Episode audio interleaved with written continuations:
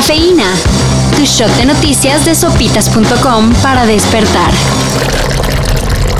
Afganistán está nuevamente en manos de los talibanes. Los talibanes se encuentran a las puertas de la capital, Kabul, y controlan ya los principales pasos fronterizos del país, dejando al aeropuerto de la ciudad como única vía de salida. Tras la salida del ejército de Estados Unidos, no tardó en notarse el dominio de simpatizantes del talibán, incluso obligando que el presidente Ashraf Ghani huyera del país. There is a clear need that the National Directorate of Security, alongside the police and the Afghan army, take responsibility for the security of all citizens. Con esto, muchos consideran que van a la basura 20 años de intervención en Afganistán, dejando al país a su suerte. Ya veremos qué sucede. Los talibanes aseguran que pretenden un gobierno de transición. Aunque especialistas consideran que será una administración que violentará los derechos, especialmente los de las mujeres.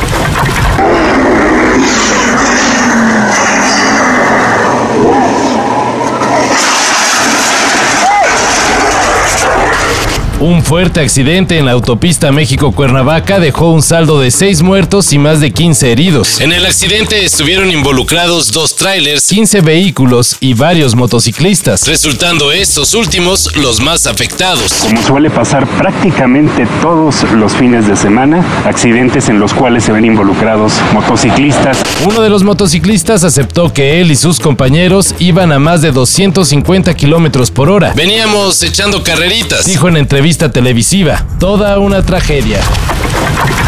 Tras el devastador sismo de 7.2 grados que se reportó en Haití y que dejó más de mil muertos y cerca de 3.000 afectados, el gobierno de México anunció el envío de ayuda humanitaria. Por orden del presidente López Obrador ya salió el primer avión cargado de víveres, medicamentos y equipo necesario para la remoción de escombros. Increíblemente, y pese a la historia que México tiene con los terremotos, no faltaron los que criticaron que el gobierno ayude a Haití. ¿En serio? ¿Todo bien en casa?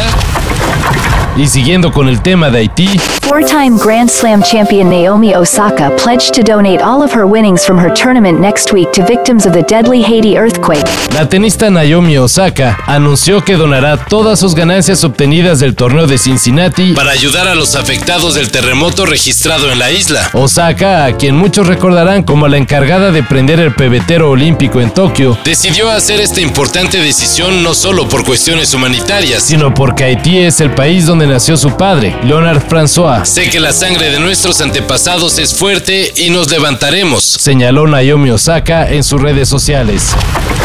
Y por si lo que está ocurriendo en el mundo no fuera suficiente para tener un lunes de bajón, pues ahí va el resto. Simon Gallup, bajista de The Cure, anunció su salida de la banda luego de más de 40 años de permanencia. Después de Robert Smith, Gallup era el miembro más antiguo en The Cure. Y al parecer, su salida no se dio en muy buenos términos. Para esta mayor información en sopitas.com. Cafeína. Shot de noticias de sopitas.com para despertar.